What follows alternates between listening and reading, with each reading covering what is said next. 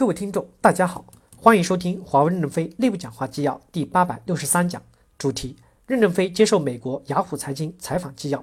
本文刊发于二零一九年七月十七日。接上文，记者提问：华为被加到实体清单之后，对于华为的业务实质影响？之前听到您说影响的金额大概三百亿美元，现在还是这个数字吗？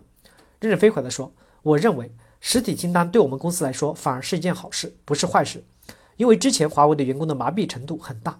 怎么教育都不听，他认为自己已经有温柔乡，挣钱多，逛街买名牌，不好好干活的人也增多了。当实体清单出来以后，大家就有了危机感，焕发出活力来。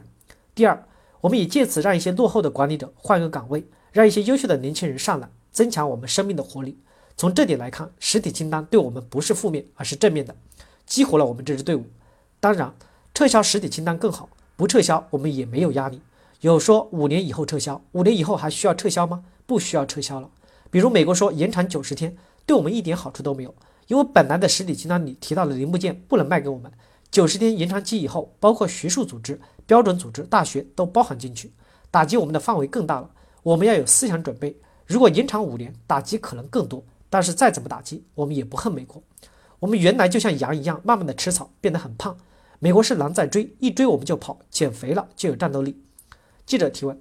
这个问题有没有一个数字作为答案？影响金额还是在三百亿美元吗？任正非回答说，今年的年底会公布财务报表，七月底公布上半年的财务报表。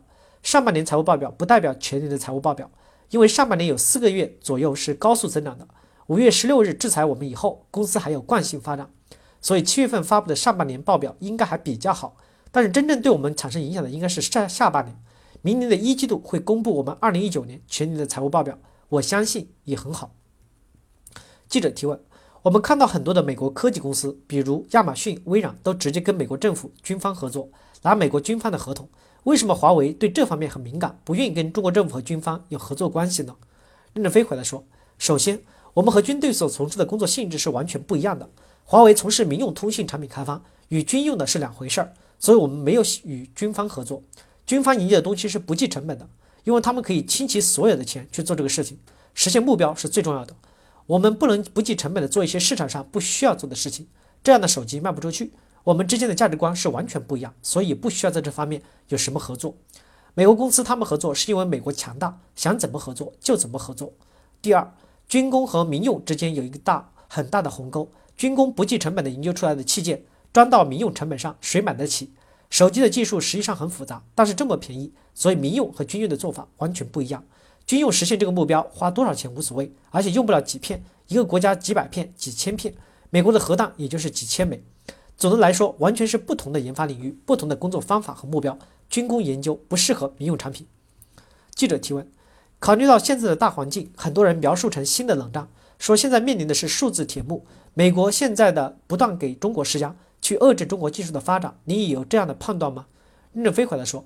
我们从来不想遏制别的国家的公司发展，无论是与企业、大学还是竞争对手，我们都是很友好的、透明的。包括爱立信、诺基亚这些公司，我们都有良好的交流。因此，我们与世界是一个开放、友好的合作方式。不要看美国现在整我们，不整我们时还是朋友。